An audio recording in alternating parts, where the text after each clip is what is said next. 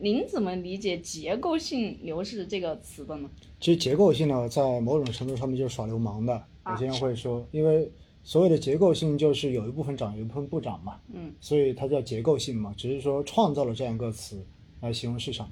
嗯。所以呢，我有时候以前开玩笑哈，我说我们去看一个券商的报告，或者说去听某些专业人士这种讲座，如果他到最后的结论，反正就是一个结构性市场，就告诉你明年有结构性行情。其实这都算耍流氓，就是等于没说。嗯，因为任何时候都是有一些涨，有些不涨，对吧？只是说它没有全面牛市，或者说它不认为是全面的熊市而已，那仅此而已。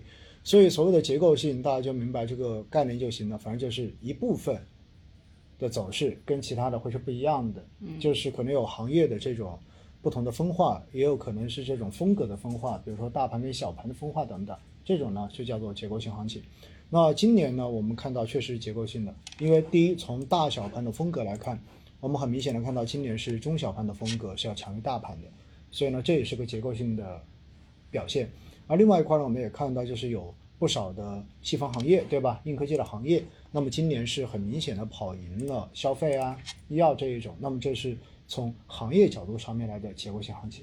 然后的话呢，我们也可以看到我们国家的一个市场呢，其实跟国外很不一样，像美国的话，很多投资的话，基本上都是以指数为主，嗯啊，甚至像记得好像以前巴菲特他曾经讲过，说如果要他的子孙只买一个产品去做投资的话，他一定推荐的是标普五百指数，嗯啊，所以的话，就是您您怎么看呢？您觉得指数的话，相对权益性产品那种更好？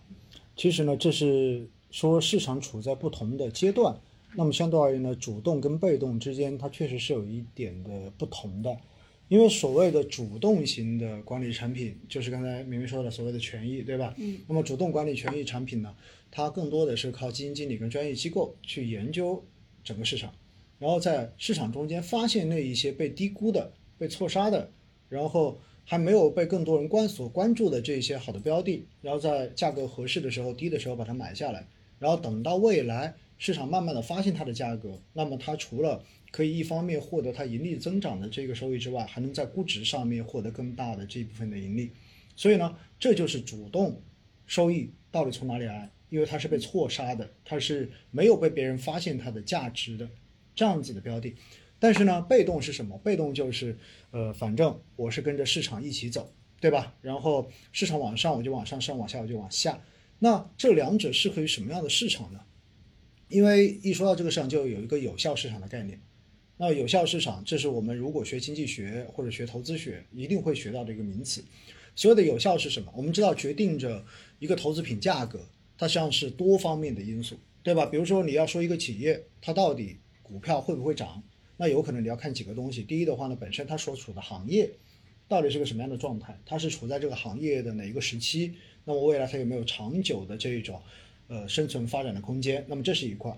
那么第二块是什么呢？是这个公司本身它的一个竞争的优势是什么样子的？它的竞争格局是什么样子的？然后它的竞争策略是什么样子的？并且它的盈利是什么样子的？它包括它盈利的各方面，对吧？然后各种数据，同时还有什么？还有它本身的这种管理层是否是稳定的，对吧？然后等等等等。那么这些信息其实到最后都会决定着。这个股票，这个公司的这个股价到底会怎么来变化？那所谓的有效市场是什么呢？有效市场的意思是，所有关于某个证券，然后到底会涨还是到底会跌，所有影响这个证券价格波动的所有因素，都能够被参与到这个市场上面的所有投资人平等的获得。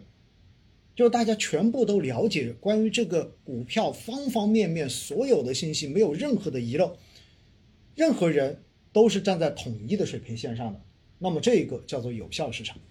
那么在有效市场中间，你就会发现它会出现一个非常明显的一个特征。那么这个特征是什么呢？就是你没有办法存在所谓的内幕消息，没有信息差。哎，没有信息差。我们有时候开句玩笑说，那很多人说为什么我打不赢机构，对不对？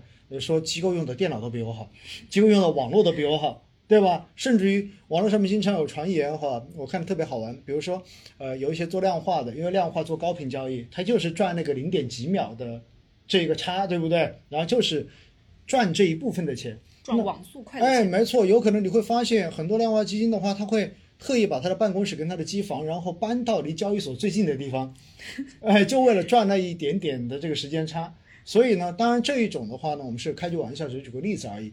现实中间呢，真的就是这样子。如果所有的信息对于机构和个人来讲的话，它没有任何的偏差，大家都能够平等的获得这些信息，并且了解这些信息，掌握这些信息，那么这个市场叫做有效市场。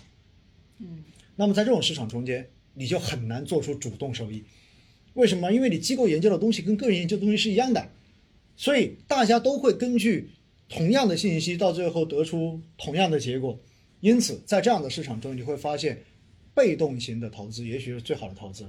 为什么呢？因为它的手续费便宜，而长期投资来讲的话，手续费便宜就会让你的这一个收益，其实从一开始的话就已经获得了优势了。滚雪球。哎，没错，但是呢，你的主动没有办法创造出阿尔法的话，那到最后你还要收那么高的手续费，对吧？尤其在海外市场，它可能收的不是固定管理费，它收的是业绩报酬，对吧？这个时候就被收掉更多钱了。所以呢，在完全有效的市场中间，指数化的投资一定会好于主动管理型的投资。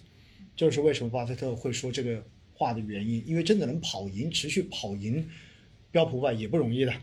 那回过头来站在国内，大家知道我们的资本市场到现在也就三十年出头的这样一个历史，对不对？所以实际上呢，我们还存在着很多就是这种信息差的这种问题。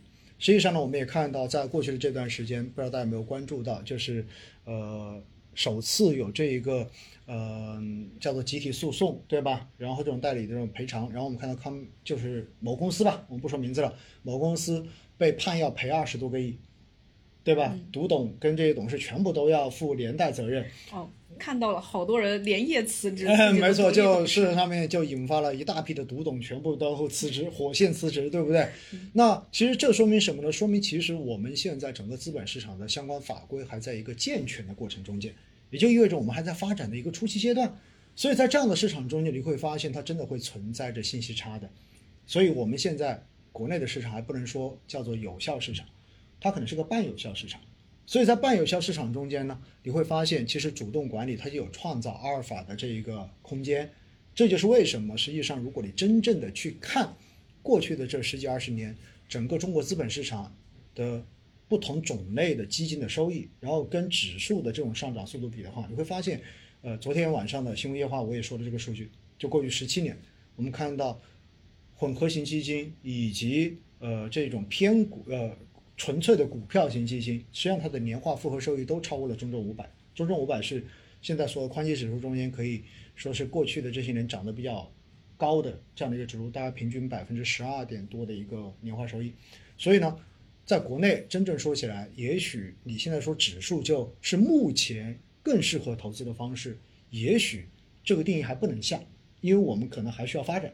但是在美国那样子的成熟市场，确实现在买指数就是一个共识了。